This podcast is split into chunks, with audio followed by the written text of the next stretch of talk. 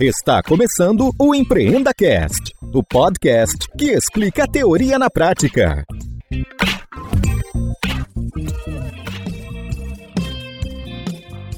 Esta temporada tem o apoio do patrocinador Verity, uma empresa focada em transformação digital e pronta para te auxiliar nessa jornada.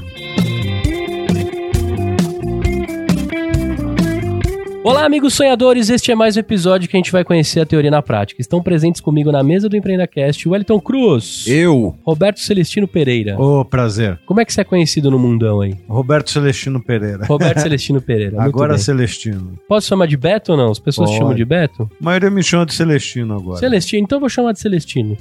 A gente já cria empatia dentro do episódio já. Ó, hoje, pra você aí, sonhador, o, o episódio é bacana, tá? A gente vai falar sobre o quinto prêmio Empreenda Saúde. Você pode faturar 50 pila aí para receber também uma carga de mentorias com gente fera do mercado, participar de uma competição internacional e ainda faturar, se você for representante do Brasil, mais 60 mil euros para impulsionar a sua startup. É dinheiro e é É motivação. uma aí. ajuda e tanto, hein? É uma ajuda em tanto. E o importante você saber é o seguinte, né? Gente, pra gente começar já o episódio com informação importante. As inscrições vão até 29 de julho de 2019. Então fica ligado aí para você não perder tempo. O formulário é facinho lá no site prêmioempreendasaude.com.br. Se você estiver ouvindo esse, esse episódio depois, fica ligado que esse prêmio costuma acontecer todos os anos. Né? Pode ser é. que a gente tenha o sexto, o sétimo, o oitavo e por aí vai.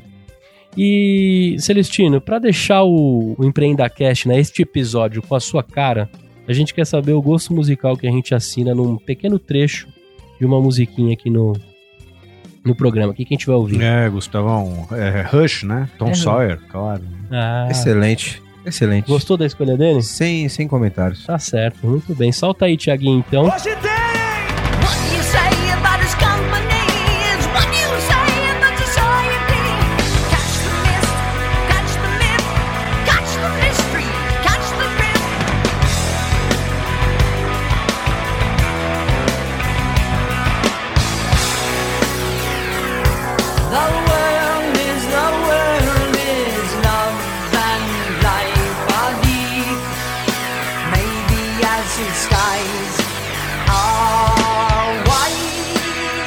Cara, me conta primeiro, Roberto Celestino, quem é o cara que tá sentado aí? Bom, empreendedor, professor, pesquisador e apaixonado por inovação. É, esse sou eu. Tudo que é onde a gente pode empreender, tamo junto. É um belo resumo, né? Hashtag tamo junto. é. Legal. Professor, você dá aula onde? Dou aula na FIAP, na USP, na PUC, também aonde tem aula eu vou atrás, na Impacta. E o tema sempre inovação e empreendedorismo. Que legal. Então, a aula- Você falou Impacto, eu até arrepiei aqui. Foi o primeiro lugar que eu fiz. Eu fiz curso de lógica de programação na Impacto. olha aí. Puxa em vida, 2006, Me 2005. surpreende, porque é um bom curso. É um bom curso. Talvez a Impacto a tecnologia. Talvez não tenha sido um bom aluno, no caso. É, é, até porque eu não sou mais programador, né? Exatamente. Logo entenderam que eu era um cara bem ruim de código. a Impacto eu falo nisso porque eu. Acho que eu fiz HTML lá também. E a Impacta, pelo que eu me lembre, né? Era na época a única escola que tinham professores que eram do, do mercado. Hum. Então você aprendia HTML com o cara que codava, Exato. aprendia fazendo bloco de notas. Pouca gente sabe fazer isso. Hoje tá mó Nutella Hoje eu não programar. tenho, Hoje eu não Com a chegada do Dreamweaver já ficou facinho programar na Nossa, época. você falou Dreamweaver, subiu uma poeira. É. Legal, Celestino. E a gente, a gente entende que o momento que a gente vive com o fomento de inovação, startups, empreendedorismo, que é uma parada que a gente ama aqui no EmpreendaCast, é, diversos prêmios, acelerações, têm aparecido de tudo. Hum, Isso é muito bom pro mercado. hum. Talvez a gente, a gente esteja vivendo um dos anos mais bombados disso, né? Hum. De todo tipo de programa. E aí eu conheci vocês lá no Hub SP, né? No Hub SP. Tava rolando lá uma captação da abertura, né, desse prêmio, Exato. que é o Empreenda Saúde, que é feito pela Fundação Everest. Exatamente. Conta um pouquinho pra gente o que é a Fundação Everest. É, a fundação ela tem por princípio é, motivar, né, promover o empreendedorismo e a inovação no país. Né? A gente tem um compromisso com o país de fomentar cada vez mais o empreendedorismo e ajudar os empreendedores a levar a solução para o mercado. Esse é o nosso compromisso, através da fundação. É conectar o cara de fato ao mercado. É. E até é interessante o que você falou, né, sobre esse grande movimento de, de prêmios, né, de, é, de contests, né, que estão por mercado. Ele tem um efeito aí até meio diferente, porque as startups agora não querem se inscrever mais tanto nesses, nesses prêmios, né? Porque é o tempo dedicado para inscrição, participação. Às vezes a startup não vê mais sentido, né? Sim, Então a gente tem deixado bem claro para os prêmios que a gente promove que não é só a grana, e sim a geração de negócio em conjunto, tá? sim. É, A gente quer realmente ajudar a startup, né, o empreendedor, a fazer negócio com outras empresas e não só fazer um prêmio para dar dinheiro e cair fora, tá? É que de fato não é mais fumaça só, tem muita fumaça, né? A proposta é que seja fogo mesmo. Ah. O cara tenha contato com possibilidades de negócio, né? Com empresas que vão. Na verdade, é, eu entendo que a gente vai falar um pouco quem são os mentores, o ecossistema de saúde, etc. Mas eu entendo que se você consegue conectar o cara com alguém do ramo dele, É. para que pelo menos o cara na mentoria fale assim, meu amigo, se você continuar para esse lado aí, o caminho vai ser bem difícil. Agora, se você tomar um atalho aqui ou você olhar para que ninguém tá olhando, É o que a gente fala, a última milha, né? A última Ajudar milha. o cara na última milha, aí Isso que é aí. o mais difícil. Acho que isso é muito mais importante do que o dinheiro, não tenho dúvida. Até porque também a gente sabe que o dono e o fundador da startup, o cara tem que estar ali ralando, porque cada, cada minuto do dia é sagrado pra ele, né, olha? Exatamente. O cara tá dando 100% do tempo dele ali, às vezes 110, 120% do tempo. Então, cada vez é mais importante aonde investir esse esforço. né? Exatamente. E agora eu fiquei curioso, porque assim, o ramo de saúde, né? Hoje eu trabalho numa grande, numa grande seguradora Sul América, né?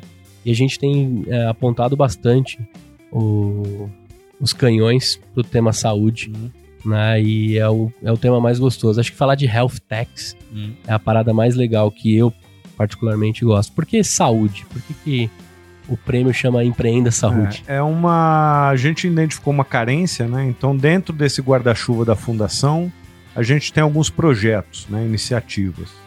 Então, a gente tem uma iniciativa, por exemplo, que é o Pulsar, que a gente ajuda meninas carentes a se a ter uma visão sobre a carreira dela, sobre quem ela quer ser no futuro. Então são grandes mulheres executivas de sucesso orientando meninas carentes de 16 anos, né, que estão aí começando uma vida profissional, a se entender, a, se, a ver qual que é o futuro dela, sair do contexto em que ela vive para ter inspirações sobre a sua vida, né? Legal. sobre o potencial que ela tem. Esse é o pulsar. Depois a gente tem o Taller de Robótica, né, uma oficina de robótica para meninos. Aí é de 8 a 10 anos, onde a gente ensina o menino a lógica de programação.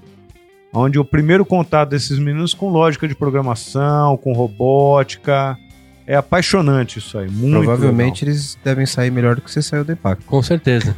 Ainda mais com oito anos. Se eu tivesse conseguido com oito anos. né? Exatamente. E o, a iniciativa carro-chefe da fundação é o Prêmio Empreenda Saúde. Porque a gente vê aqui, primeiro, existe uma carência no setor da saúde em termos de tecnologia, né? É um setor ainda que tem algumas travas ainda a serem rompidas, a serem disruptadas aí. É, é um setor ainda que é bem. é, de- é, tem um conhecimento detentor pelo médico, tem coisas a serem quebradas com muitas oportunidades, um oceano azul aí que a gente tem no setor, né? É regulado fortemente, por um Fortemente. órgão, né? E é o que traz um impacto escalável, né? Então, uma solução, a gente diz que uma solução em health tech colocada no ar, que ela é colocada em produção, se não der certo, ela vai matar vidas, né? É, então é, é completamente diferente a tônica do setor aí da saúde, né? Sim, É, eu, eu tenho um interesse específico nessa, nessa área, Celestino, porque, como o Gustavo falou, a gente trabalha na, na Sul América e eu trabalho na área de arquitetura de TI, especificamente na área de saúde. Então eu procuro muita fonte de conhecimento fora, de inovação, de tecnologia focada na área de saúde. E a gente sabe dos desafios que tem nessa área, justamente por regulação, por ser um nicho muito específico de conhecimento, como você falou, e que talvez até por esses muros serem um pouco mais altos, você consegue ter um retorno quando você chega à produção mesmo com, com, com uma inovação que gera impacto muito maior do que outras Perfeito. áreas que você tem um, um, um nicho mais granular, né? Mais, mais horizontal, né? Perfeito. E fora o grande investimento que vem tendo nos últimos anos aí, né? Então, grandes players, como você falou, Sul América, Uhum. dentre os hospitais, os próprios laboratórios, o investimento em novas tecnologias, né? Para engajamento do cliente, para wellness, né? O tema, o termo wellness aí, a prevenção e promoção da saúde, né? Uhum. é muito interessante, né? As empresas ligadas à saúde, elas estão mudando o mindset que hoje elas querem, têm que ganhar dinheiro com a saúde, não com a doença. Isso. Isso então, acho uma é o, grande quebra de paradigma aí que, que vem acontecendo. o primeiro mindset que eu acho que é o bacana é de fato você pensar na saúde e esquecer todo aquele passado nosso que era baseado nas doenças. Isso não só a Sul América, mas acho que todas apontaram os canhões para isso. E aí vem uma infinidade de oportunidades que tem quando você olha a saúde e com o avanço que a gente tem também do smartphone, né? Dos, dos, dos vestíveis e etc. É. A gente fez um levantamento aí no recentemente, acho que dos 200 e poucos milhões que a gente tem de habitantes, 50 milhões de pessoas têm acesso ao plano de saúde, as outras 160 milhões de brasileiros estão pelo SUS e acho que nem 50 milhões de. Esses números são, são quentes na minha cabeça porque eu fiz recentemente um estudo. Nem 50 milhões das pessoas conseguem consulta nos próximos 12 meses. Hum. Então a gente sabe aí o nosso momento de saúde no Brasil. E o empreendedor, quando eu falo, toco no assunto empreendedor, o cara gosta de resolver problema. E não tem problema mais maluco Do que saúde. do que saúde para resolver no Brasil. Consequentemente, se você resolve da massa que está fora do sistema privado, automaticamente o sistema privado também quer. E aí nasce uma série de soluções aí que a gente está vendo, as movimentações para atenção primária, né? Tem, tem muita gente tentando resolver o prontuário Home care, eletrônico, né? Prontuário eletrônico. home, care, o agendamento que eu, sei lá, eu acho que tem 300 startups que mexem com agendamento online. Aham. E a- começa a aparecer todo tipo de assunto e todo mundo focado naquilo, ou seja, tem espaço para todo mundo. Exatamente. E também o saúde, o mais, é, acho que é o mais fascinante da saúde que eu vejo é que você tem o paciente, que é um mundo maluco para você estudar, e você tem um cara que é o rockstar da parada, que é o médico, que pouca gente ainda conseguiu penetrar, né, nessa persona médico. Que aí as soluções também existem inúmeras. Por isso que eu acho que é um mercado tão fascinante de mexer. Muito diferente de fintech, que também tem as suas particularidades, mas no health é muita gente envolvida. Se a gente colocar o estipulante, então, que é a empresa que contrata e por aí vai. né? Exatamente. É um ecossistema muito mais complexo, é, menos rígido, digamos assim, porque é- é- ele é mais interpretativo, tem a figura humana do médico, do paciente, etc. Que é diferente de um negócio, como você falou, como uma fintech, que é meramente é, racional e exato, né? É. Então tem, tem toda essa questão do relacionamento entre as pessoas, ah, o relacionamento do médico, o paciente, é, A tudo isso, confiança, a né? confiança, exatamente. Então tem uma tem todo um ecossistema mais rico e mais complexo que dá margem para uma série de inovação. A gente acabou fazendo a pergunta, mas a gente defendeu tão bem o negócio porque tá envolvido aqui, né? É verdade, né? Desculpa, viu, Celestino? A gente se envolveu. Você viu que a gente colocou o coração pra responder, De né? Porque técnico é e médico, todo mundo tem um pouco. É, né? isso aí, é verdade. Exatamente. E deixa eu te perguntar, cara, quando é que é, vocês escolheram o tema, né? E quando é que começa o prêmio Empreenda Saúde? Quando é que foi que rolou o primeiro? O- a gente está na quinta edição, né? Já no quinto ano, é, é uma competição anual, né? É, a gente começou ele em 2005, 2015, desculpa. Cinco anos é 2015, né? Então, é, e a gente só vem crescendo, né? Em termos de número de inscrições, qualidade dos projetos, maturidade das startups. Então o prêmio ele vem acompanhando a maturidade do setor também, né? É, aquelas ideias não tem problema de eu ter participado no ano passado e participar esse ano, porque a, a solução ela se desenvolve, a solução cria robustez, né? Então a todo mundo que de certa forma encosta no prêmio Empreenda Saúde tem benefícios e acaba tendo um feedback muito bom desse ecossistema todo que vocês mencionaram, né? Porque a gente. é, vou uma introdução rápida, mas se você olhar toda a jornada da saúde, né? Desde que a pessoa quer ser saudável, né? Então eu vou até passar rapidamente aqui. Eu quero ser saudável, eu, me alimento bem, faço minha ginástica, faço meus exames, até que eu diagnóstico, até que eu tenha algum diagnóstico de algum, algum sintoma que eu tenho. Uhum. Imediatamente eu vou fazer uma consulta online para saber o que, que é aquilo, do que, que se trata tal.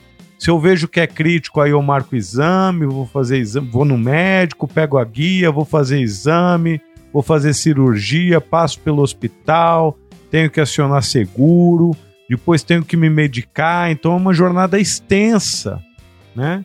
E até saber se eu tenho alguma doença crônica, que aí ela não acaba mais, né? Aí eu vou recorrendo, né? Então, nessa jornada toda do wellness, da, de, eu, de eu estar bem, a- a- as startups elas procuram é, arrum- é, melhorar os pontos exatos da proposição de valor. Uhum. Né? Então, nenhuma startup procura resolver toda a jornada. Né? São várias pequenas cadeias que você pode otimizar com algum tipo de inovação. né? E aí é isso, são os momentos da verdade, né? Onde que eu tenho atividades que estão destruindo valor na minha jornada, e aí a startup vem para esta proposição para trazer valor naquele momento da verdade, né? Então você tem muitas startups nessa parte de prevenção, promoção da saúde. Você tem startups que estão na parte do diagnóstico, você tem startups que estão na parte já do laboratório, do, então você tem startups que vão se encaixando nessa cadeia de valor, nessa jornada toda, e estão melhorando cada vez mais a nossa experiência na, na saúde, né? Então é um movimento muito interessante. Sim. Muito. Tem surgido startups muito interessantes. E, e, e quando a gente fala, eu falei da saúde, mas ela- isso entra fono, isso entra Saúde mental. saúde mental, que foi a TNH, que foi a vencedora da última edição, né? Então entra todo tipo de tratamento de melhoria ao paciente, de melhoria à gestão hospitalar, à ge- à gestão do, do laboratório e também toda a cadeia pública, né? Que Sim. também está muito desas- desassistida, né? Sim. Então existem algumas startups que estão provocando melhorias na, na jornada da, do pública, né? Na É. visão pública. Quando saiu a, a liberação do CFM para telemedicina, que depois revogou e acho que está em vias de sair de novo, né? É, a primeira coisa que veio na minha cabeça foi, cara, se a gente conseguir fazer telemedicina bem, os, os mais médicos, essas coisas que o governo tenta Sem emplacar, fronteira. sem fronteiras, acabou, de fato, né? Dá pra gente resolver esse problema, porque o brasileiro tem o celular na mão e tem 3G. Esse, se- seja pré-pago ou pós-pago, o cara tem conexão. Se a gente conseguir estabelecer conexão dentro da rede pública, cara, dá pra gente resolver uns probleminhas aí até de médicos que não querem se candidatar lá em balsas. Sei lá, que tá tanto tempo aberto uma vaga lá pra um- preencher com Um dos médico. grandes problemas da- do atendimento clínico é a logística, de você ter É. o paciente e o médico no mesmo sítio ao mesmo tempo, tendo uma relação pessoal. É. E você rompendo a barreira da logística de comunicação abre um outro mundo de inovação que Sim. você pode ter, não só de telemedicina, mas de, de uma série de outras inovações que você pode ter dentro da área de saúde. Né? A crítica, acho que que aparece, você deve ter ouvido bastante, você está envolvido também, é o lance do, do atendimento humanizado, né? Que uma vez que você leva para a tela. Só que a defesa que eu faço, até em alguns fóruns e meetups que eu fui de telemedicina, é que hoje o dado, né, já tá batida essa frase, mas é o petróleo da vez. Então, se quanto mais você distancia o paciente na tela, mais você tem que aproximar o dado do médico. Então, se a gente tiver essas duas coisas rolando em sinergia, de você conseguir por tecnologia aproximar as pessoas em tela, ou telefone, o que for. Realidade aumentada. Isso. Mas dá dado, aí, cara, é, dependendo das complexidades, você consegue resolver muito problema de regiões remotas, né? E aí isso daí me deu, me deu um gás pra dizer assim, dá pra resolver um problema crônico que Tem a gente muita tem, oportunidade. só tem que ter vontade, né? O nosso ministro, me fugiu o nome dele agora, o ministro da Ciência e Educação, da Ciência e Inovação, que é o cara que foi pra NASA, cara, me fugiu o É nome o dele. Marcos Pontes. Marcos Pontes. eu tenho uma esperança nele também aí que ele tem mexido com os assuntos mais fortes de inovação que a gente não viu em, em outros anos. Independente do, do lance político aí, pensando na pessoa e no, na pasta que ele tá segurando. Me animou também do que se pode ser feito, né? Algumas coisas que estão facilitando para startups. Então acho que a gente pode viver um momento que a tecnologia de fato vai resolver problemas crônicos do país, né? Isso. Tudo bom, rapaz? Mostra a língua aí.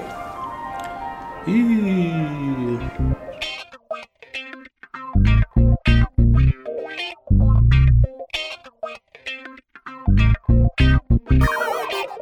Eu queria te fazer uma pergunta, Celestino, você disse que o nível de maturidade das soluções e dos inscritos vem crescendo ano a ano.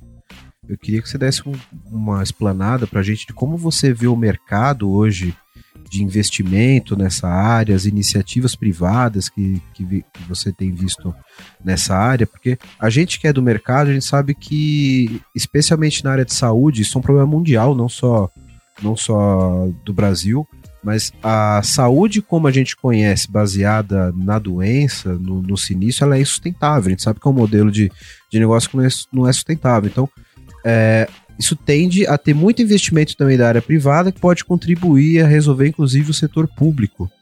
E isso deve fomentar muito é, eventos como o seu e startups dessa área. E eu queria que você comentasse como que você vê o mercado hoje nesse sentido. É legal. é, no, pela OCDE, né, a organização que trata os países, né, o, a- é, o ranking de inovação entre os países, a gente passou de 69 para 64 esse ano. Né? A gente subiu cinco posições no ranking. De 130 países, a gente está em 64, né? A gente ainda está atrás do México, do Chile. Aqui na América Latina, a gente ainda está atrás de alguns países aí O mato tá alto o ainda. mato tá alto. Mas assim, e, e os indicadores que a OCDE analisam são número de doutores, número de patentes, investimento, né? Número de iniciativas que foram para produção de fato, né? Então são bons indicadores que mostram que a gente está engatinhando ainda, mas a gente vem subindo ano a ano esse, no ranking. Então isso é muito bom, né?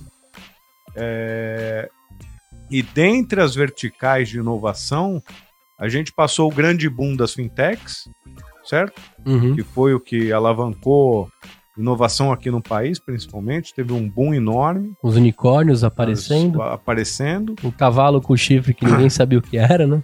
É, e logo vem aí a- as insurtechs, teve um boom também, mas não foi para frente. É. E a Health Tech, junto com o Retail Tech, vem pegando fôlego aí. Vem subindo né, na- nas posições. Então, Health Tech é um setor de alto impacto, transforma a saúde das pessoas. Né? Geralmente, o empreendedor vem com a solução de algo que aconteceu com ele ou com um parente dele, que ele quer resolver, que ele quer que ninguém mais tenha aquele problema. E são soluções que são implementáveis para aquele nicho. São muito bem nichadas, igual você mencionou. Então ele vai resolver só aquele problema, daquela forma. Então a solução ainda vem muito bem nichada do jeito que tem que ser, né? Sim. E estão rompendo aí, estão começando a entrar no ar, estão sendo bem investidas, com aportes acima de um milhão. É isso que eu tenho sentido. É. O cara que tem uma ideia e resolve um problema bem, dificilmente ele tem problema com, com investimento, né? Se ele Então, tiver, se ele tiver brocando bem o, o problema que ele se propôs a resolver, né? E e ligado a isso, a gente tem a- o assunto das corporate ventures, né? A gente vê cada vez mais empresas investindo nas startups, fazendo negócios com as startups. Então a gente passou aquele período turbulento, né, de relacionamento. O empreendedor sabia muito, era muito arrogante, pensava que a solução dele ia transformar o mundo. O executivo pensava que o empreendedor não sabia de nada, que era, né? Que era só um menino de Ninguém cabelo perguntava pro verde. principal o que usar. Isso. Então não tinha muita ligação, aí começaram a se falar mais, começaram a mudar. O espírito corporativo hoje de utilização de ativos das startups está enorme. Já existem processos flexíveis para fazer negócio com startups, Ah. né? As, empre as empresas já conseguem passar por jurídico, compras tranquilamente, conseguem ter propriedade intelectual acordada com a startup. Então a gente está num momento muito oportuno para fazer negócio para disruptar o setor, né? Sim. Isso é muito bom. Uma das coisas que a gente vê também é um setor que só de você digitalizar, tirando a palavrinha inovação e digitalizando as coisas que esse setor oferece, já tem oportunidade, oportunidade pra caramba também.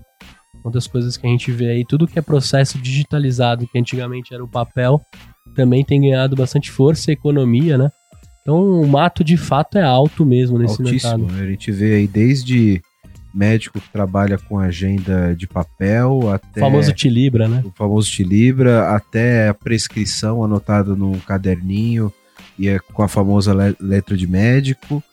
É, enfim, como você falou, Celestino, existem várias pequenas cadeias que podem ser otimizadas aí dessa jornada de saúde como um todo e que a gente espera que pequenas inovações em cada pedacinho dessas cadeias gere uma jornada nova no, no futuro de, de inovação. né? E são as. eu- eu- Desculpa, Pode então, falar. mas é interessantíssimo isso, né? Se você pegar, por exemplo, só o assunto oxigênio, né? Tem pessoas que têm doença crônica de respiração, que precisam ter oxigênio. é, Só esse tema você pode endereçar ele de várias formas. Então, ao paciente, por exemplo, aquele cilindro que eu tenho de oxigênio, até então, um tempo atrás, eu não sabia se estava acabando o oxigênio, se ele estava liberando a quantidade de oxigênio que estava que tava indicada pelo médico, se quando se acabava o oxigênio, quando que ia entregar o próximo. Então, a partir desse que a startup identificou esse problema, ele colocou um smart meter na saída do, do, do cilindro e isso virou agora totalmente automatizado. Então, eu sei se eu estou tendo a dosagem certa, se o meu cilindro vai acabar, se vai acabar já pede a reposição Pede automático, automático, já tá tudo isso para o paciente. Se olhar para dentro do hospital, o consumo de oxigênio dentro do hospital é um problema seríssimo, né? Então também colocaram smart meters no- nas saídas do, dos tubos de oxigênio para saber se o paciente, se o cara, se o médico também não deixou aquilo aberto, né? É, de forma então é, é como a gente está falando, é um nicho, é um pequeno setor que o pessoal vê problema e vai resolver esse Sim, problema, sim. né? Trazendo um impacto enorme para as pessoas que utilizam oxigênio aí, o impacto é violento, né? E os temas vão a- além disso, né? A própria hotelaria de um, de um hospital tem uma série de coisas que podem ser resolvidas.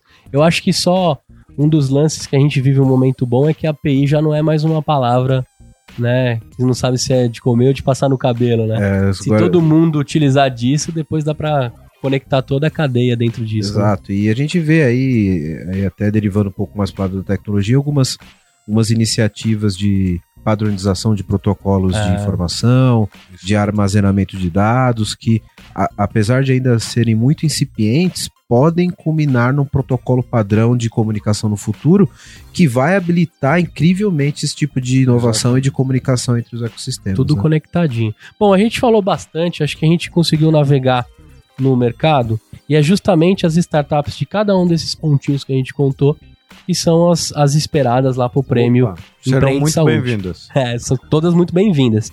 Então você aí, sonhador. É, agora, até antes de eu provocar o sonhador, quais os níveis das startups vocês estão esperando? A gente procura as startups já em scale-up, né? Tá. Aquela que já está vendendo ou quase vendendo, porque é isso que a gente falou, a gente quer ajudar na última milha. Tá. Né? O ecossistema, todo mundo que participa do Prêmio Empreenda Saúde, por estar numa fundação, primeiro, participa porque acredita, porque não é remunerado por isso. Aham. A gente acredita que estamos transformando mesmo o setor da saúde no Brasil, né? É, e aí participam todo mundo. Então tem apoiadores, tem médicos, executivos, todo mundo que acredita na saúde está com a gente aí. Que legal. Estamos falando em torno de 100 pessoas que apoiam o prêmio, que estão junto com a gente para ajudar a startup na última milha. Esse é o, é o propósito. Entendi. tá? Então, se o cara tá com uma ideia lá de resolver o problema do oxigênio, mas ainda não botou pra funcionar, não tem CNPJ, não tá rodando, não é o momento desse cara. Eu acho que assim, ele é bom ele participar para ver como é que funciona, uma inscrição, ver como é que é o concurso, né? Mas vai cair no primeiro gate. Mas vai cair no primeiro gate, certamente. Entendi. Então, até pra você entender aí, sonhador, eu sei que a gente tem todo o nível de empreendedor. Tem gente de saúde já que tá inscrita já, de alguns dos nossos ouvintes. Mas a gente também espera que capta alguns outros curiosos com o prêmio e vão escutar e vão entender. Então, o seu momento é sócio dedicado, né? MVP rodando, faturando algum Exato. troco, já com o momento para você receber mentorias para só mudar o rumo da sua. Ah, E esse setor da saúde, como também vocês disseram, uma das travas é a comprovação científica, né, acadêmica, né, da solução, né?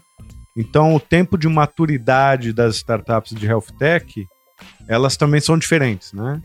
Você, por exemplo, a gente teve um vencedor agora que é um colírio que ajuda pessoas diabéticas a não perder tanto a visão. A, a diabetes provoca um- uma, uma perda de visão, Uhum. uma- ela danifica, né?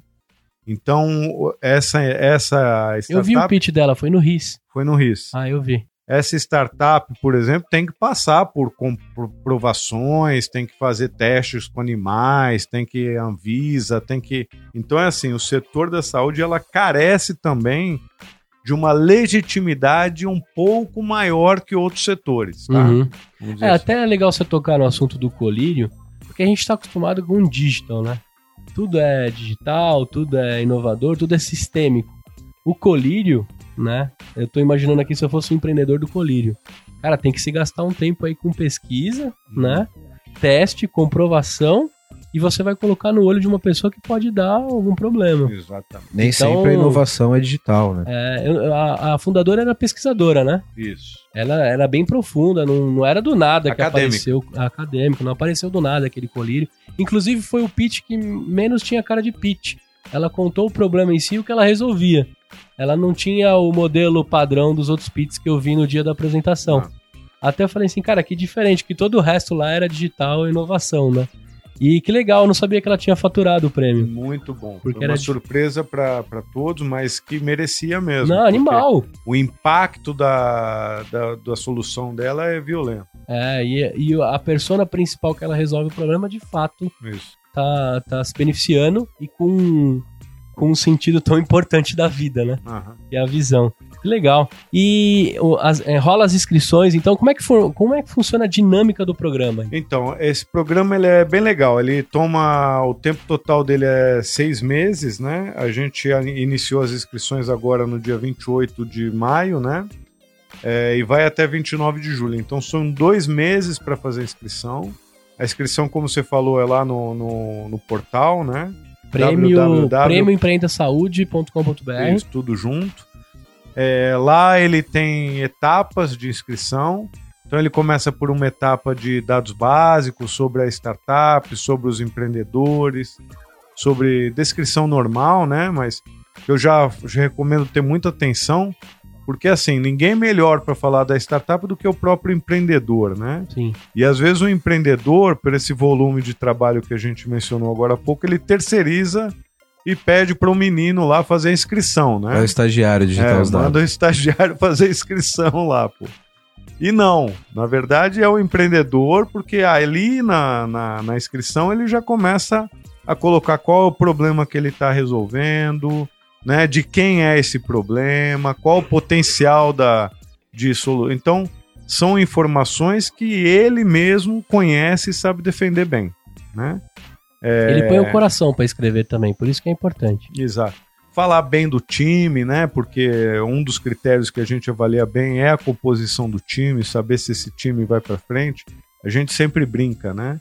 É melhor ter uma ideia ruim num time bom do que ter uma ideia boa num time ruim, né?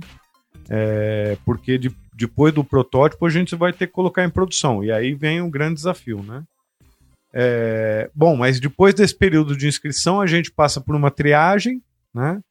É, Aí tem uma curadoria. tem uma curadoria. Aí a parte que você tá já em, em- é, em- profundo, já como curador do, do que tá chegando. Você que Isso. olha ponto a ponto. A gente recebe cerca de mil inscrições. É Legal. um número incrivelmente incrível. bom. A gente já está até com esses dados agora começando a fazer um radar sobre as health techs no setor, no cenário brasileiro, né? É, mas dessas mil a gente procura triar e chegar numas 40 que são as top mesmo, um shortlist das top. E essas 40 a gente submete então para uma banca de jurados composta por é, pessoas renomadas do setor da saúde, como eu disse, médicos, donos de hospitais, caras de inovação de hospitais, empreendedores, secretários do Estado, é, todo mundo que colabora com, com, a, com a saúde Legal. né? Isso para startup é fantástico, porque dá um feedback muito Sim. legal para startup, De outras óticas, que às vezes ele não testou o pitch dele, só testou com o Exato. investidor, né? complementares, né? É. E é bom que você falou do pitch, porque na própria inscrição ele tem que submeter um vídeo, né? Um vídeo pitch sobre qual que é a solução dele. E também, às vezes, as pessoas esquecem, né? Que gravar um pitch legal tem que estar no estúdio legal, né? Claro, depende do investimento, Uhum. mas tem que ter um áudio captar, um áudio muito bom, com um roteiro muito bem definido. Não é um. Quando o vídeo chega muito amador para esses jurados, eles vão até entender a solução, mas não tem aquele chance do pitch, Sim, né? sim. O momento da verdade ali, né? Assim você. como eu já vi diversas ideias não tão muito boas ganharem pelo pitch. Exato. Isso é uma das coisas que sempre que alguém me pede uma ajuda, uma mentoria, uma composição de pitch, eu falo pro cara, cara, gasta um tempinho com os slides, deixa eles bastante sexys, Hum. porque eu já vi pitch de solução ruim ganhar pelo conteúdo do pitch. Ou pela, pela simpatia, a paixão que o cara colocou no negócio. E às vezes o cara comprou, é, que a gente fala. Tem uma frase do. Acho que é do Thales do Easy Tax que ele fala. é, a gente, o investidor vai pelo jockey, não pelo cavalo. Hum. Então, às vezes, ele tá muito mais de olho no que o cara colocou ali pela ideia e a paixão que ele se aplica, do que propriamente dito o projeto que ele tá É colocando pra aí. correr. É a hora do show, né? É a hora do show, É legal. do Então é bom o cara saber um vídeo de quanto tempo. Ele não tem um tempo determinado, né? É, Mas a gente procura aí cinco minutos, sete minutos, né? É o tempo ideal para ele colocar bem a ideia dele, gravar bem, falar bem, né? Sim. Para que todo mundo entenda a solução dele, para ajudar ele nessa análise feita por- pelo corpo de jurado. É aquela velha história, né? Ele não pode contar tudo, mas tem que ser muito claro e despertar a curiosidade para que procurem ele novamente. Sim. Até legal a gente falar do corpo que olha isso, porque, lógico, tem a curadoria inicial, que vai separar os 40, que não deve ser toda essa galera, não são esses 100, né? Esses 100 já vão pros 40. Porque o cara consegue fazer um pitch, não digo direcionado, mas que machuque, né? Pegue essas pessoas que estão analisando para saber a dor e provocar, né? Então, se tem médicos, tem dono de hospital, a forma que o cara fala provoca bastante na hora da escolha.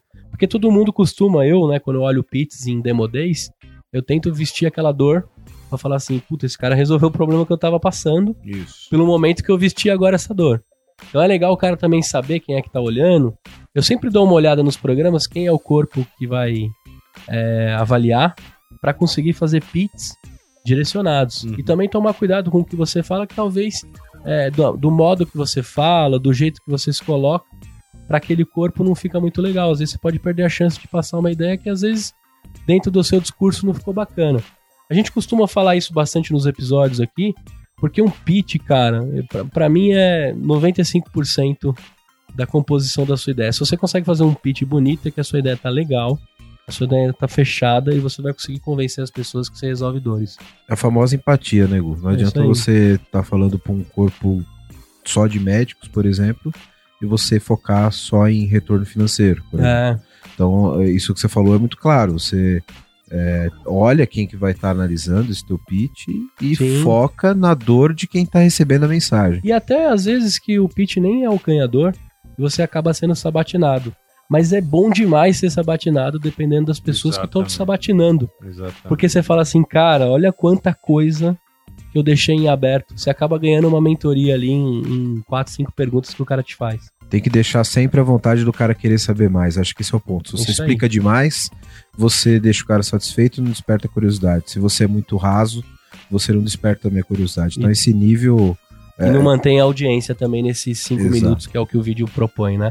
Então, beleza, o cara tem que se preparar com um vídeo. Ele vai responder algumas perguntas da composição da startup. o Canvas, o Canvas. colocar o Canvas, o business model Legal. ali e tal, pra, tudo pra gente entender melhor a solução dele. Ele põe o deck pitch dele, também faz um vídeo. Isso. E aí ele cai num, num grupo. Então, dessas mil que entraram, a gente tem umas 40 que são é, melhor avaliadas, né? Que, Tá. que trazem impacto. A gente já promove um speed dating aí entre jurados e startups, né? Então, a qualquer momento, se, se- se o jurado tem interesse em alguma startup, ele tem liberdade para entrar em contato, tá? Isso já é muito bom, porque a gente vem ama- amadurecendo isso também. Os jurados, antes, eles estavam lá com uma camisa só de avalia- avaliadores, e agora, agora? eles passam a ter uma camisa até de apoiadores e alavancar a De solução. business, né? De business. De repente resolve o problema do cara ali, na de hora. business, exatamente. Que legal isso. E já nasceu algum negócio? O Hospital Sírio-Libanês, né, o Dr. Luiz Reis, ele já pilotou muitas startups, Que muitas que eu legal, digo é, em cinco aí, por, em volta do em torno de cinco, né? Uhum. Mas levou para dentro do Sírio-Libanês, testou a solução, viu como é que funciona. Então isso é bom pro, tanto para o hospital quanto para as startups. né? Animal, que não necessariamente você precisa estar faturando prêmio. Você, você caiu na mão correta. Exato. Isso é bem bacana. Tem, é, é legal a gente falar isso porque tem bastante coisa que num processo você passa por vários olhos e às vezes você cai no olho correto. Acho ali, que é o que cara. o Celestino, o Celestino falou, né? Muito É, legal isso. independente da fase onde o cara tá, ele participar de um programa como esse, de uma premiação como essa, nem o prêmio é, é só uma consequência. Sim, Mas a jornada dele participar disso, ele conviver com o ecossistema, ele entender como funciona, de repente o empreendedor tem mais valor do que o próprio prêmio. Então, acho que na verdade isso é o que tem mais valor. Os empreendedores é, ligeiros estão ligados mais nesse ecossistema que na 50 Hum, prata. isso. E a 50 prata também não vai resolver a vida do cara.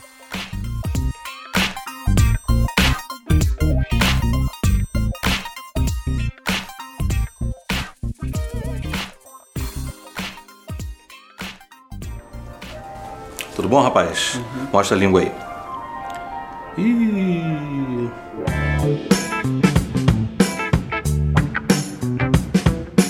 Não, e É. ainda tem duas cerejas melhores aí. Tem duas coisas muito boas. A primeira é que o Pitch Day é no RIS, que é o Healthcare Innovation Show, Com mais de duas mil pessoas lá. é o melhor evento da área da saúde, tecnologia na área da saúde, né? Pra mais network. mais network, ele vai estar no palco principal falando para todo mundo lá.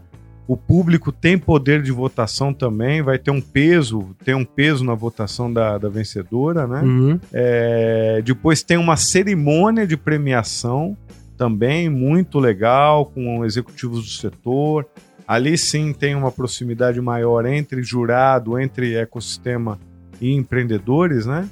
Então lá é, e a última é no Talent Week, né? Que é em Madrid, é uma grande final de 10 países que promovem esse tipo de, de competição nos seus próprios países, né? Então o cara que faturou aqui vai representar o Brasil lá. Exatamente. Com outros nove países que a gente está falando de Espanha, Portugal, tem muito ali na Europa, né? Legal. Mas é, as Américas também, o Chile também participa, o México também participa. Então é uma competição muito legal entre 10 países. Network internacional. Internacional, então entra é, a internacionalização aí também, um tema importantíssimo para startups. Animal. Para o setor da saúde, principalmente, né? Que às vezes num país próximo aqui a gente consegue alavancar mais a, a solução e voltar legitimada, né? Sim. Então é uma estratégia também muito boa para as startups pensarem. E tem mais uns caraminguá que o cara fatura lá ou não? Lá na, na Espanha tem mais 60 mil euros lá que ele empacota aí. Quanto tá o euro? Você que vai pra Berlim daqui a pouco. Tá no- aqui em casa de cama, uns 4,60. 4,60. Ó, é uma uma boa graninha, grana, hein? Pô, Aí pra- já começa a fazer um barulho. É. E trazer 60 mil euros, o- o foda é que descendo no Brasil já tem que deixar um troco. Já Já, deixou metade. Ô, Celestino, tipo, eu como entu- entusiasta do mercado aí, eu fiquei curioso. Você já citou algumas aí, ideias, algumas startups, o Colírio, o- a solução do oxigênio, é, TNH. que, que- também. Que, que outros exemplos você pode dar pra gente aí das startups que passaram por, pelas premiações, as que venceram? Que, que você tem visto de legal aí né, nesses cinco anos? É, é, o legal é assim: é, 100% das que foram finalistas existem ainda. Isso já é um dado Isso bem é muito curioso. legal. É. Quando a gente analisou isso, a gente falou, pô, o índice de mortalidade, pelo menos para as vencedoras, né, as finalistas, é muito bom porque ninguém morreu. É tá? pé quente o programa. É pé quente. A gente está Isso, falando isso de mostra a força do 21, mercado, né? Nos cinco anos, a gente está falando de 21 startups é, que foram finalistas e estão vivas e, e 92% delas foram aportadas já em mais de um milhão. Hum. Então são números muito legais. Elas, elas, ela- o depoimento delas é que o prêmio ajudou a alavancar a startup, com reconhecimento, com contatos, né? A premiação é reconhecida hoje no mercado da saúde como um todo, né? Você falar ganhei o prêmio Empreenda Saúde da fundação, todo mundo vai já vai reconhecer. tem um troféuzão é. bonitão Tem tal. um troféu bonito, é legal, Isso né? é importante. O Cerimônia- empreendedor gosta de carregar esse tipo de medalha. é, cerimônia é muito legal, É. né? É, mas assim, são startups, por exemplo, a primeira vencedora foi a Epistemic, que é a que faz a detecção de, de surtos é, epilepsia. Então é- ela consegue detectar com alguma antecedência que eu vou ter um surto epilético, né? E aí isso me ajuda a eu me preparar melhor para o surto e já aciona também cuidadores, né? Mas aí é um chapéu, qual que é o vestível da parada? Então, ela aperfeiçoou muito. No começo eram sensores que ficavam colados na cabeça como um todo, e agora ela está muito mais vestível, né? Uhum. Como você bem falou. É, e existia aquele certo paradigma, pô, será que o cara que tem vai andar com isso? Não tem. Mas ela já melhorou muito a usabilidade, a funcionalidade. É uma startup que já está há algum tempo aí no mercado Legal. já foi aportada, hoje está lá na USP, né? é, Trabalha junto com a USP. É, um- é- é a mãe e a filha que são a- as fundadoras, né? Legal. Essa parte que me Pô, é um fascina, é a projeto história por incrível, trás cara. do. A ideia em si, elas podem ter mais 10 no- nos próximos anos. É um Mas- projeto incrível. Mãe e filha fundando empresa, história animal. né? É, já estão em fase de internacionalização também, é muito Legal, bom. animal. Uma outra de muito, muito destaque é a Fofu, Fofinho. né? Que eu gosto muito aí. É fofinho esse nome também. né? É. Eu lembrei de você. É? Bonitinho, né?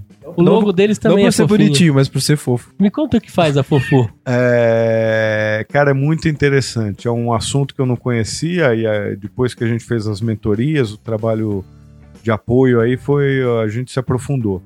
São crianças com lábio leporino, é aquele corte labial quando a criança nasce e dos, de dois de dois a cinco anos, né, a primeira infância dessa criança aí é terrível, né? Ela tem alguns é, é, ela é deixada de lado um pouco pelas, pelos colegas, ela tem dificuldade de aprendizado, de integração com outros colegas. Então a, a infância dessas crianças é um pouco é, Dura. dura, né? E uma das fundadoras foi uma criança dessas e é aquilo que a gente falou. O legal é isso, quando a startup vai resolver realmente um problema de alguém Sim, que passou por aquilo. Né? E é um endosso forte, né? Eu tô aqui porque eu passei por isso. Exato. E eu entendo na pele. Paixão no olho É. ali resolvendo o problema. né? Animal. É, ela criou um jogo porque assim a, a recuperação disso, né, o aprendizado para criança para fala, ela é feito com fonoaudióloga. Uhum. E só o tempo de de estar lá na fonoaudióloga exercitando é uma coisa. Quando ela vai para casa, dificilmente ela repete os exercícios, né? Ela faz o que foi orientado pela fono, né? Assim como fisioterapia, essas coisas que a gente tem que fazer sozinho depois, a gente nunca faz, né? Hum. Gustavo também com a academia. É, eu só pago o plano anual da academia e não faço. E aí viram que existe uma grande possibilidade da criança fazer os exercícios jogando. Então adaptaram os exercícios de fono num joguinho muito interativo, tá? Num jogo muito didático de criança para a idade que é, né? E conforme a criança joga, ela faz os exercícios fonéticos. Isso ajuda a recuperação dela. Que legal. Cara, é incrível, uma solução realmente impactante que está ajudando. A estratégia de entrada foi por um grupo de mães que chama As Fissuradas. Então, que tipo de game que eles iam fazer, qual que é a estratégia de entrada no mercado, qual que é o público-alvo, se tem que ter fonos, professores para apoiar. Tudo isso é um processo que a gente faz junto, né, como decorrência do prêmio, tá? Que legal. É muito e eu nem legal, sei o tamanho muito- desse mercado, de quantas crianças nascem com isso, etc. É. um pouco mais complexo a gente saber esses números, mas que loucura, né? A gente não imagina que, que tem mais um assunto que dá pra ser resolvido, que alguém com conhecimento de causa fez, e ela faturou o primeiro ou o segundo? O segundo. Ela faturou, acho que foi o terceiro ano. É, Logo que ela faturou também, ela teve um reconhecimento pelo mercado, teve um investimento muito bom, tá numa segunda ronda agora Que de investimento, né? É, uma, um caos aqui, mas muito interessante, é que a fundadora também da Fofu, ela conheceu um outro empreendedor durante o Prêmio Empreenda Saúde, né? Eles, a gente fala que a gente foi o cupido, mas Ah, é casaram, é, É? casaram. Cupido empreendedor, cara. É. É muito legal isso. É, isso é o poder do ecossistema. A gente Sim. brinca, né? Mas é um prêmio desse conseguiu até unir pessoas, unir empreendedores. É, teve em outras épocas também, quando a gente fez um- uma visão mais é, da região Américas, a gente teve startups colaborando entre os países. Legal, Muito legal isso. Não tinha visto isso acontecer muito bom. né? Mas a gente vê startup do México colaborando com uma startup brasileira porque eles têm uma tá fazendo uma mecânica que a outra tem um pouquinho mais e aí começaram a colaborar e um começou a ser representante da outra nos seus países. né? Animal. Isso que é a parte que fica, por isso que é networking puro, né? A gente tem um, vai ter aí um episódio em breve, né, Gu? Falando exatamente desse esquema de Parcerias, parcerias, etc. Isso aí. Que, que ilustra bem essa, essa parte do relacionamento entre as startups, né? Agora eu fiquei pensando se ela arrumou o marido ou o marido arrumou a mulher, né? Dentro do programa, se um for de growth, aí é o casamento perfeito, hein? Aí já era, Já aí pensou segura. se arrumar um parceiro que é especialista em growth? Tá aqui a startup, já tô rampando, agora me ajuda. Já era. Ia ser o casamento perfeito. que legal, isso são é, lances curiosos que tem. Será que eles contam essa história também? Eles devem contar, né? Que se encontraram na. contam. Que bacana. que mais que rolou aí? A TNH eu conheço. O Isso. fundador é russo, mora no Canadá, não é? É, Veio do o Canadá. Michael, o Michael é uma pessoa maluco, incrível. aquele cara é maluco, é demais ele. Como todo empreendedor, acho que isso que a gente tem com Conheci ele pessoalmente. Eu estava até fazendo uma reflexão sobre isso. O empreendedor tem um ponto em comum. O empreendedor só faz o que acredita. E quanto mais acredita, ele mais faz. É isso aí. Nenhum empreendedor faz o que não acredita. Né? Então, quando o cara acredita, ele faz mais e mais acredita, mais faz, e assim torna É. uma exponencial, né? Legal. E o- a TNH é, um, é fantástico o É. modelo que ele trabalha. É, ele começou com o TNH está na hora, né? É, com uma proposição de apoiar é, gestantes, né? É, mas logo ele começou a crescer, teve outras e agora ele veio com a Vitalk, né? Que é a Vic, né? É, a Vic ela é uma- um chatbot com inteligência artificial por trás que ajuda agora essas novas doenças que a gente tem. Uma delas que é a maior, é a mais reconhecida, que são os ataques de pânico, né? É, de o cara tá muito é, Estressado, pressionado. tá com ansiedade, ataque de ansiedade tem muito agora nos nativos digitais, né? Uhum. A gente tem um laboratório digital lá na Everest, que são só os nativos dos cabelos verdes que a gente chama aí. E é uma doença que vem forte agora, porque ele não consegue dormir porque ele tem uma entrega no dia seguinte, um sprint para fazer, e ele tá tão comprometido com aquele desafio que ele acaba tendo um ataque de, de pânico aí, um, um ataque de estresse e ele não consegue trabalhar no dia seguinte. Então esse chatbot vem para você bater um papo com ele para ter alguns gatilhos para você melhorar, para você começar a respirar melhor, tá? Tudo isso fundamentado por especialistas É do isso setor. que eu ia falar. A curadoria da TNH é sempre por alguém do, do, do ramo. É. Né? Ele, de forma muito inteligente, ele colocou uma série de APIs também, como você falou, uma Sim. geolocalização, né? Então, o retorno para a empresa também, para dizer aos clusters, né? Olha, no dia tal, esse pessoal desse projeto é que tem mais estresse, ou o pessoal dessa área. Ou dia de pagamento. Então você começa a ter uma visão, um diagnóstico muito legal sobre a saúde ocupacional, né? Sobre a saúde do teu do teu quadro de colaboradores. né? Ele faturou o último ou o penúltimo? O último agora. O último agora. Legal. Inclusive foi para o Japão com a gente, fez um, uma- um- um modelo de colaboração com a NTT Data, né? A NTT Data é o nosso nossa, nossa empresa mãe aí, é Legal. um grupo enorme japonês, né? É, a fundação, a Everest como um todo faz parte do grupo NTT Data Legal. e o Michael teve, foi muito, muito. É aquilo que é para acontecer, né? A última inscrição, né? Que é, acontece, que o cara ganha, que o cara vai pro Japão, É, tá fazendo um piloto agora com a gente, vai fazer um piloto lá para Everest com o público da Everest. A gente tá aprendendo com ele, ele tá aprendendo com a gente, é isso, cara. É a última Bacana. milha mesmo. Ele esteve aqui no Pitch Day com a gente também. E a solução dele é bem, bem completa. E o bacana é que é plug and play, né? Não. Já sai funcionando e não, não se perde muito tempo. Ele conseguiu construir algo bem, bem sólido. O sonho, né? Ganhar tipo dinheiro de- dormindo. Desse tipo É. de solução, você tem que pensar sempre algo que seja plug and play e escalável. É, eu quero entrevistar ele, que ele tem histórias curiosas aí do mundo empreendedor. Como russo, morando no Canadá e tantos outros países. aí. Eu vou atrás dele também aqui pro EmpreendaCast. E deixa eu te perguntar, Celestino. Além dos 100 colaboradores que ajudam né, na, na mentoria e na, na parada, quantas mais pessoas estão envolvidas nesse programa como um todo da fundação? Então, esses 100 aí eu contei como apoiadores, né? Primeiro, como o próprio Ciro Libanês que eu falei, né? A Inova Incor, a Tech Capital, a UHG, a ShareCare, né? Grandes players que apoiam, né? Esse apoio é de horas do executivo, né? É, para fazer as ações também, durante toda a jornada a gente tem momentos ali que os apoiadores ajudam, tá? É, tô contando com os jurados também, Uhum. né? A gente tem em torno de 40 jurados. É, como eu disse, esses jurados vêm do Brasil inteiro, né? É, a gente está falando de pessoas da Siemens, pessoas de hospitais, pessoas da, do, de laboratórios, né? De grandes empresas que estão com a gente, da Secretaria do Estado, com conhecimento fantástico para ajudar a startup Que legal. 40 e tantos jurados aí que vêm, vêm do seu, dos seus estados, vêm das.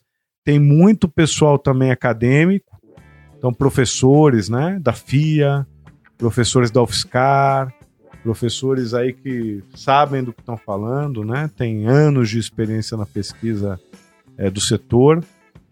E a gente está falando também dos voluntários, que a gente também traz voluntários para ajudar a fazer a triagem, para ajudar a organizar. É muito contato, são seis meses de interação constante, né? Então tem todo, todo um. E como eu disse, são pessoas que vêm de braço aberto, que apoiam a causa, não esperam retorno nenhum disso, vêm para ajudar o setor da saúde, que é tão carente que a gente precisa melhorar mesmo. Isso aí. O EmpreendaCast, quando eu estive lá na, na abertura, eu falei, cara, eu preciso gravar com eles, eu preciso levar esse conteúdo para os empreendedores e eu preciso fomentar que tenha cada vez mais empreendedores tentando perfurar aí esse mercado e faturar, cara. A gente quer que o empreendedor fature, que o cara tenha suas ideias de pé e que a gente conheça cada vez mais gente com histórias fascinantes. Então o EmpreendaCast está fazendo um pedacinho dessa, Oi, obrigado, desse legal. é, desse voluntário da, da- do programa. A gente sabe que vai ser um sucesso. É legal até a gente falar que depois Já desses vamos funis... colocar como apoiador lá. Pode também. colocar, ajuda Legal. a gente lá também, que tem a, a ida e a volta, né? Ó, eu tô fazendo funil aqui. Tem avaliação dos projetos pelo júri, aí tem o encontro para seleção dos finalistas, depois tem o evento pitch dos finalistas. Esse lá no RIS, que vai ser dia 19 de setembro, já tá confirmada essa data do Isso RIS? aí, isso aí. Legal. O RISC é um evento que eu recomendo você, empreendedor, sonhador que tá ouvindo. É, não sei qual lote que já tá, mas compra, cara. O RIS é um evento muito bom para networking. Muito bom, muito bom. E a parte das startups eu fico fascinado. Eu às vezes esqueço de consumir conteúdo porque eu vou passando de, de startup em startup.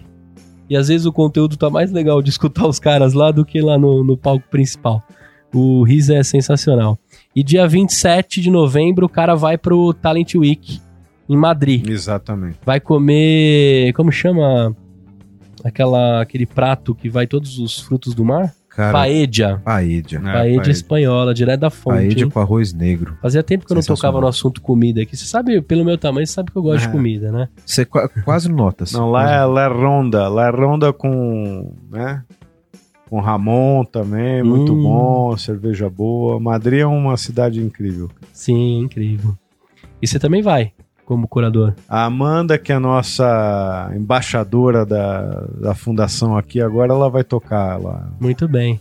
Mandar um beijo pra Amanda, que fez essa ponte pra gente, né? Ela tá aqui nos bastidores, não deixando a gente falar bobagem, né? Cuidando de todos os pontos que a gente fala. E com muito carinho. Mas deixa tudo isso de pé, né? Quando eu perguntei, também tem o, dedo da Amanda aí no negócio. Ninguém Pronto, Amanda, você ficou no ordem. Spotify já, ó, tá vendo? Só não vou falar o seu sobrenome, que é muito difícil. Vou falar Oliveira, pode ser? Tá bom. muito bem.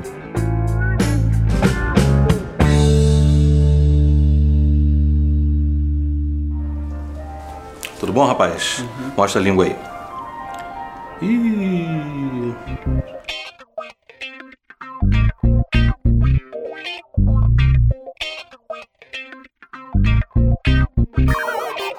E me conta o seguinte. é, acho que a gente conseguiu dar um panorama pro empreendedor, né? O cara que já ficou esperto corre lá pra se inscrever. E agora vem a Essa parte. hora já tem que estar inscrito, né? Porque já deu uma- quase 40 minutos de programa. É isso aí. Já, o cara, enquanto tá ouvindo, ele já abriu o site e já se inscreveu. Isso aí, já ficou ligado e pegou as dicas que o Celestino deu aqui na íntegra. Você foi fazendo ao vivo. Videozinho bem produzido. Isso, é isso aí. Investe uma graninha aí, não precisa comprar uma GoPro, né? Pega emprestado. E dá dá vai. fazer, faz com carinho que dá certo. É importante dizer também que durante a inscrição ele pode é, mandar perguntas pra gente sem problema. A gente vai apoiar o cara a fazer a inscrição dele. Ah, tá? a ideia é que entre coisas redondinhas. É. O portal também lá no prêmioempreendasaude.com.br tem bastante material complementar, ele pode assistir, pode tirar as dúvidas, pode acessar a gente. A gente quer que o cara se inscreva com calma, por isso são dois meses de o período de inscrição, né? Aham. Pra não ter o efeito imposto de renda, né? Deixar pra último É, mas, mas vai ter. Eu aposto que o É. número de startups que se inscrevem dia 28 é grandíssimo. Mas assim, eu recomendo, entre antes, tenha uma, sabe, navega, ver, o filme é muito importante. Legal. Eu faço a edição do filme algumas vezes. Tem conteúdo dos antigos lá? Tem, Tem pra dar, dar uma olhada em pits ou algumas coisas. Tem conteúdo tem bastante visual e informação. texto. Exato. Legal. Isso é bacana também porque quem estiver ouvindo, não só se é o primeiro programa que o cara se inscreve, ele já tem uma noção do que, que os programas de aceleração e de, de prêmios estão pedindo. Isso é importante, se for a primeira vez do cara. Mas também ele entender o que o ecossistema como um todo tá cobrando, tá pedindo, tá esperando, né? Para setar as expectativas dos prêmios. Eu costumo ver bastante dos prêmios anteriores o que rolou, inclusive estudar os ganhadores. Eu sou meio maluco nesse sentido, mesmo que eu não vou participar, eu dou uma olhada para entender o que cada um conseguiu resolver e, e puxar, né, como startup. É uma boa foto do que o mercado espera, independente Sim. do programa ou não, né? Sim, Então, até você que está ouvindo agora e não está no momento ainda de se inscrever, não está nesse nível de maturidade que é recomendado para o prêmio, dá uma olhada no material, entenda como que as startups se posicionam, como que é o pitch, o que é esperado no mercado, porque sem dúvida nenhuma é um conteúdo que é muito interessante do empreendedor absorver. é isso aí. Agora me conta o seguinte, Celestino, vamos falar um pouco de você agora. Você falou que é professor, mas como é, como é que começa a sua carreira? Se eu pegar lá o seu LinkedIn, onde é que nasce o, o primeiro, o primeiro registro de carteira do Celestino? Ih, parou Cara, pra pensar, que cara, o vai entregar. empreendedorismo foi antes disso. Eu já vendia projeto pros meus irmãos quando era moleque. Ah, né? é? Então, é- Passava uns cheques sem fundo na família, não? a gente cria dificuldade para vender a solução É isso quando aí. é moleque, né? A oportunidade faz o empreendedor. mas desde sempre, né, sempre procurei inovar, trazer valor, né, onde não, não existe, né? Então fui para consultoria, que é onde a gente consegue empregar bem isso. Sim. Então a carreira é de consultoria em todas as Big Four quando eram, Big Six depois, voltou de novo, tal. Então passei por Price, Deloitte, Coopers Lybrand, Trevisan, todas essas consultorias. Foi um grande aprendizado Usou bastante gravata, hein, cara? bastante gravata na época. É, passei por todos os setores também, banco, seguro, é, indústria. Então isso que é legal. Consultoria acho que te dá uma bagagem Sim. muito legal, né? É o cargo mais miscelânea que tem, né? Mais miscelâneo. Você acaba virando um grande especialista generalista. É, sommelier de qualquer coisa. É, mas foi muito legal essa etapa toda. E aí comecei a empreender, comecei a ter meus próprios empreendimentos. É, já tive quatro empresas, né? É, na época não eram nem startups, as últimas duas Esse, eram esse startups. nome agora é um nome É. bonito, né? mas eram pequenas empresas que resolviam problemas. Né? Legal. Então, no setor é, de construção civil foi a primeira, né? É, a, gente tinha trabalhos com a Shancuri, e aí a gente começou a trazer soluções interessantes, né? Usando os conceitos de, de Lean, de Six Sigma, de 5S, né? Coisas bastante empregadas dentro do canteiro de obra, né? Foi muito, tivemos bastante êxito. Essa tá viva ainda ou você encerrou ou passou pra O frente? grande problema das, das empresas são os sócios, né? Sim, sim. É, É um casamento é mais ma- pesado ainda. mais difícil do Porque que não tem cônjuge. amor envolvido, né? Por isso que a Exato. gente fala que é difícil essa, esse casamento com o sócio. E você, no, quando você tem muita paixão ainda, é difícil, porque você sempre pensa que está fazendo mais do que o outro, tal, mas aprendemos e aí a gente vai aprendendo, né? Legal. Então essa teve uma briga com os sócios, hoje somos amigos, né? Só brigamos pela sociedade, mas tudo bem. Logo depois veio outra empresa no setor de serviço também. É, a gente fazia consultorias de treinamento, é, o- é, treinamento é aquela sensibilização, né, que a gente chamava, né, as pessoas serem melhores líderes, né? Uhum. Então a gente ajudava pequenas e médias empresas a construção de líderes, team building, né? Legal. Foi muito legal também, era com uma sócia que na época ela era bem mais velha, tinha um conhecimento incrível, era estrangeira tal. Também foi muito bem, mas fechou, né? Porque esse negócio de empreendimento a gente faz, quando Sim, acaba o dinheiro, acaba tudo e Quando a- acaba o tesão também, a gente fecha. É, É. isso que as pessoas precisam entender. É. O empreendedor não vai ter pra sempre a- a- o que ele imaginou, porque ele também muda de ideia também o tempo todo. E aí depois veio uma startup que eu ajudei a mentorar, depois fiquei sócio, que era para lixo eletrônico, muito legal, a gente fez uma solução incrível, mas também não foi para frente e tal, e mas assim, sempre isso, buscando oportunidades, como resolver oportunidades com o conhecimento que a gente tem, né? Legal. É, nesse meio tempo eu, vi, eu também tive no mundo acadêmico, já leciono há 17 anos. Legal. Gosto muito de lecionar, é uma coisa que te mantém vivo, né? A Consegue troca- identificar alguns empreendedores ali na sala de aula que. Puta, é muito legal, né? As soluções que vêm desses nativos digitais aí. Existe um grande dilema, né? Quem dá aula para graduação e quem dá aula para pós, né? São públicos completamente diferentes, né? É, mas alunos de tecnologia são alunos diferentes de qualquer outro do mercado também. Esses nerds, né? É, Você pode notar que do lado de escolas de tecnologia nem bar tem, porque eles não vão nem em bar, né? Eu era o único da minha turma de ciência da computação que ia pro bar. Aí. Acho que por isso que eu sou o único que não tô rico ainda. se, tivesse, se tivesse loja de card games, aí você ia ver se não ia, Ia bombar. ia- ia- ia tá lotado. É. Mas aí, lecionando esse negócio de acabar o dinheiro, né? Fazer a- pela paixão só. Sempre trazia uma dor no mundo do minha esposa, com, as- com os filhos. Isso o empreendedor sempre tem que aprender, né? Viver um pouco duro em momentos da vida aí, sim, né? sim. É, a gente brinca que um indicador é faturas vencidas. É, tem um tempo que a gente consegue levar, depois o stakeholder não deixa mais, né? É, isso aí. É, e isso tudo, cara, foi passando, foi passando. E hoje eu tô num lugar que eu, que eu sempre quis estar, Que legal. né? É, eu tô de um lado da mesa onde eu consigo fazer um intraempreendedorismo numa grande companhia, né? É, e fazendo inovação aberta. Isso aí. Então a gente consegue hoje, igual a gente tem uma joint venture com a Kernet, que é do Imupol, né? Uhum. A gente consegue fazer coisas com eles. é, Uma solução que a gente tem que chama Morfeu, que é para detecção do sono Animal de isso. motoristas. Animal, animal, uma coisa Ele faz o som do filho, né? Quando ele tá próximo de, De dormir no volante? É, um ente da família manda uma mensagem Cara. pra sensibilizar ele, né? Pra ele. Esse dá uma arrepiada postar que é. No pitch dele eu escutei que é tipo, papai, papai. É.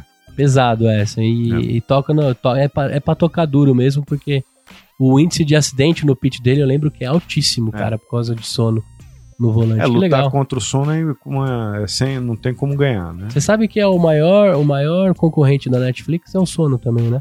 Não. Eu vi isso da gerente de marketing deles.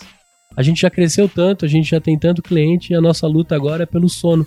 Que a pessoa não consegue acompanhar as séries, etc. Começar a Só distribuir a café. título de curiosidade, é.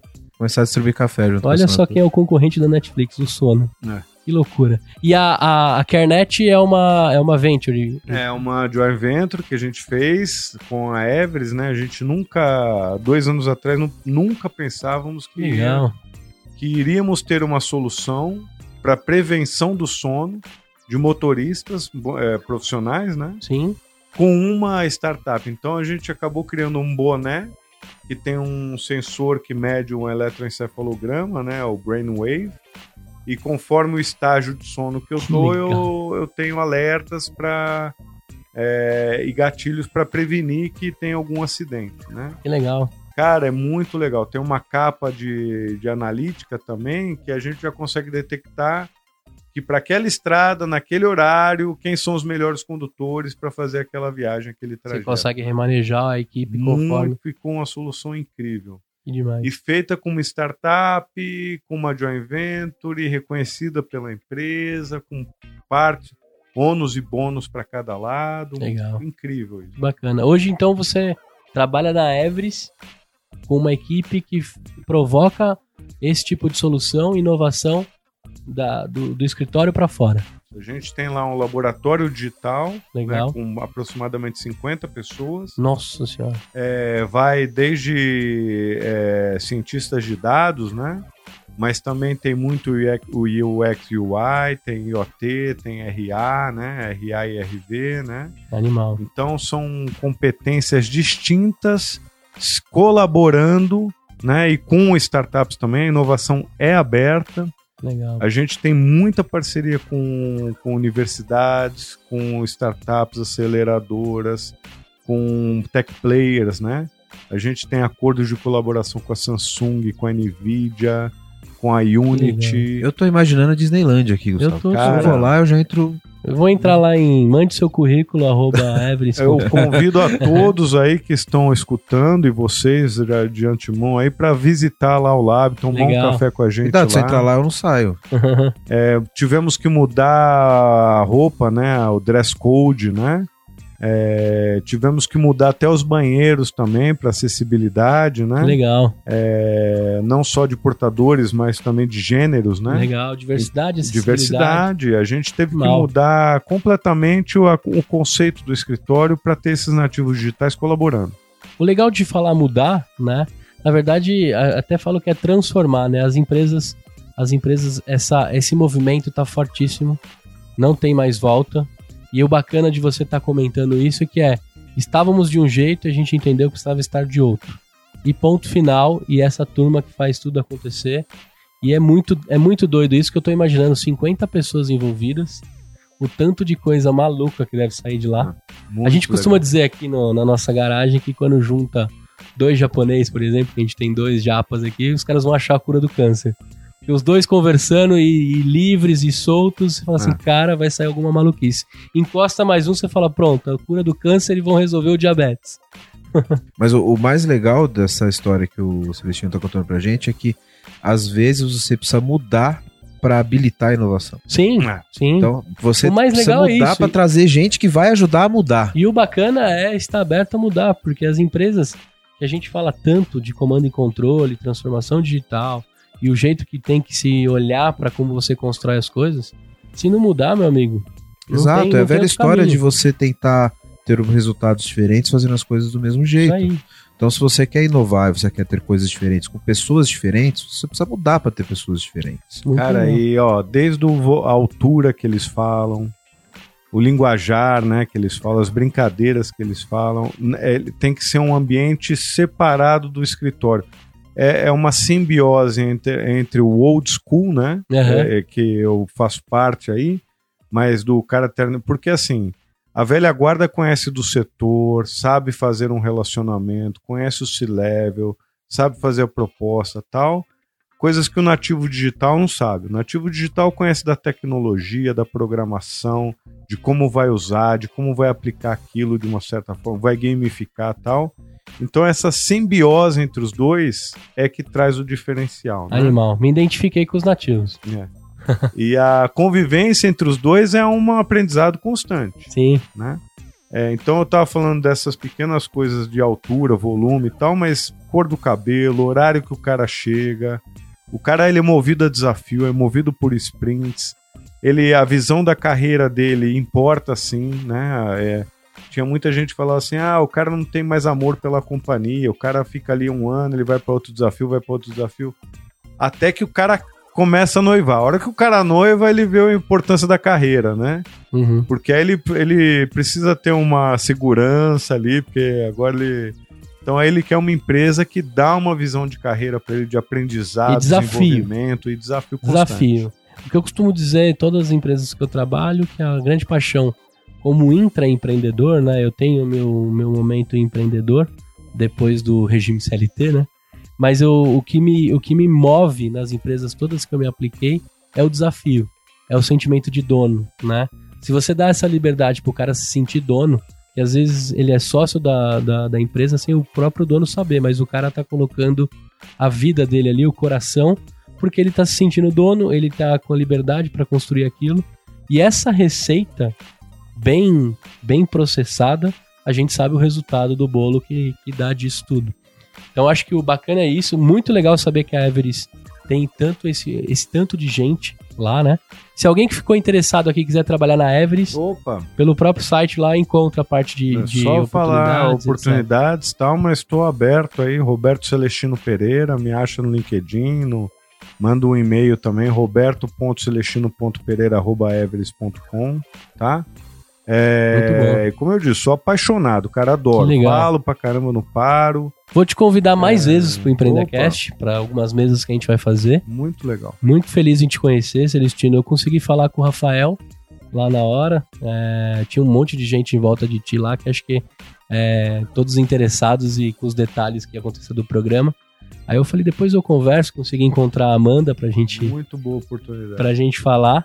Te convido, a porta do, do EmpreendaCast tá escancarada aí para o que você quiser usar essa, essa mídia como, como espaço, tá? Vamos gravar com mais gente. É, também depois eu vou te pedir quais os próximos entrevistados que você me sugere dentro aqui Opa. do EmpreendaCast. Então eu costumo fazer essa curadoria entre as pessoas que sentaram no sofá aqui para conversar com a gente.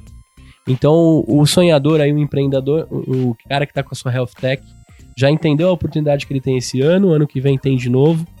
A gente já conseguiu também vislumbrar o tamanho desse mercado, as oportunidades, como as empresas estão se posicionando para resolver também problemas com inovação aberta. Acho que no programa de hoje a gente conseguiu ver tudo isso, né, Wellington? Acho que o. Eu acho que o principal do, do overview desse mercado, das oportunidades que tem nesse mercado, a, a quantidade de, de dinheiro que está envolvido na mesa, de, de todos os nichos e cadeias que são ligadas à saúde, né, a quantidade de problemas que tem a ser resolvidos aí, acho que ficou bem amplo. Mato bem alto. Ficou, o mato está bem alto, acho que para quem tem conhecimento nessas duas pontas de tecnologia e de saúde é uma oportunidade imensa para pensar em, em resolver problemas aí dentro dessa área.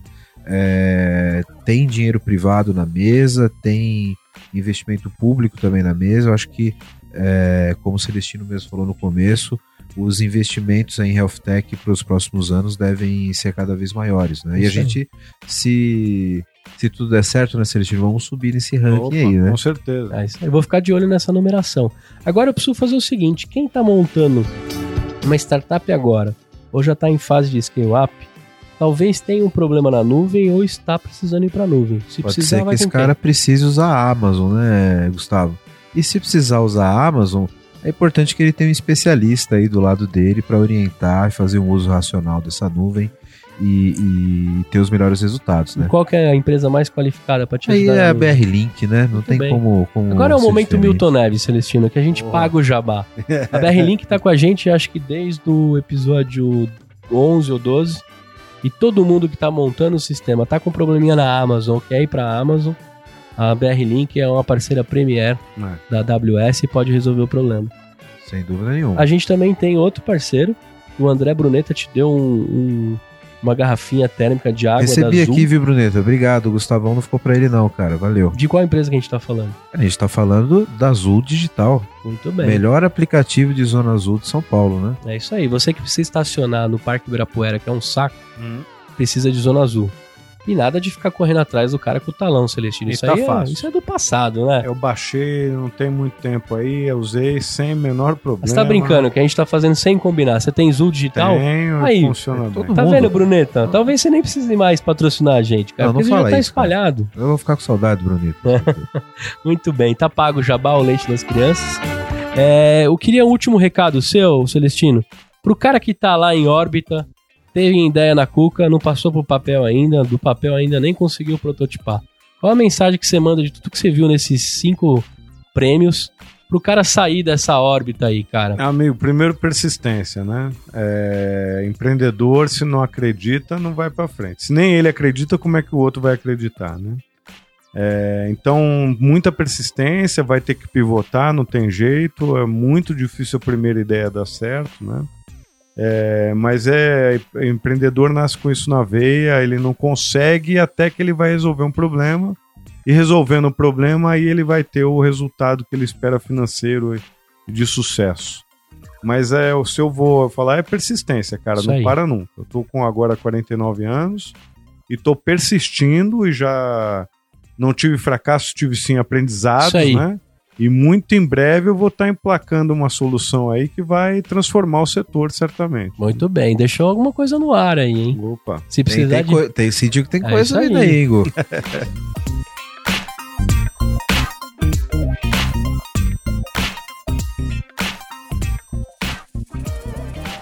Tudo bom, rapaz? Mostra a língua aí. Ih.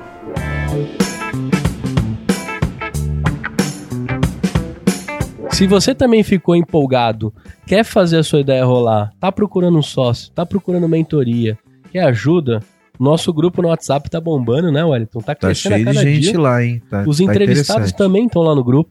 Eu só tive que silenciar o grupo porque de madrugada os caras ficam trocando Não, não ideia lá de para. ideia. É, é 24 horas. Muito bem. Então, se você quiser colocar a sua ideia para rodar, encontrar um sócio, validar a sua ideia, a gente tem um grupo no WhatsApp com mais de 150 sonhadores já que estão lá com a gente e ficam fomentando e se provocando para que as Legal. ideias tenham continuidade. Então, a gente já pegou lá gente que está validando, tem gente já saindo na rua.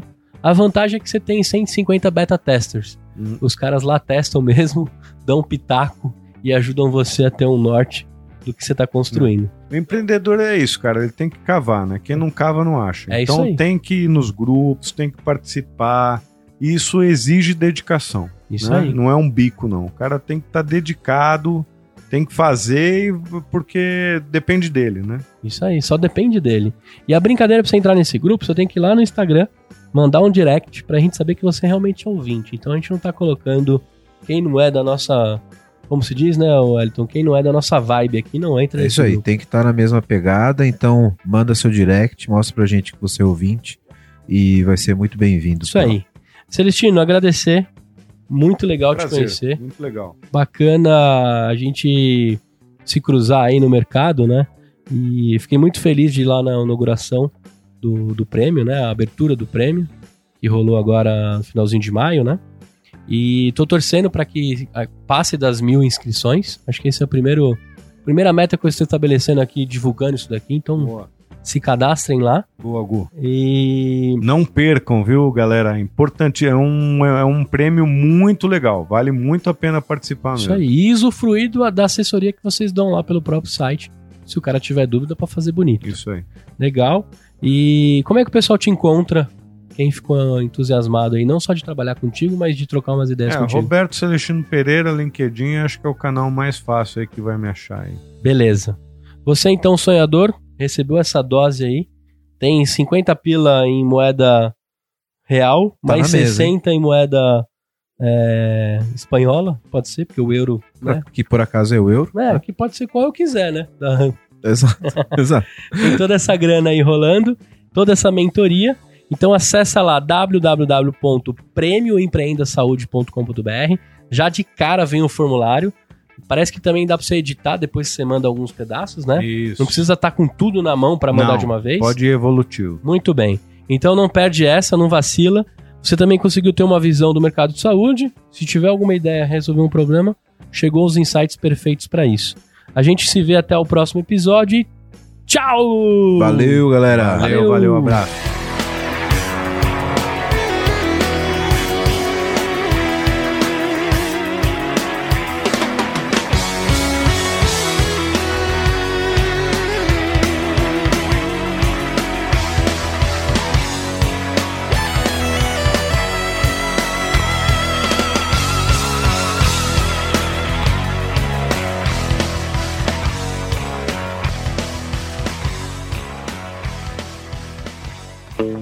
Esse podcast foi editado por Tiago Lima.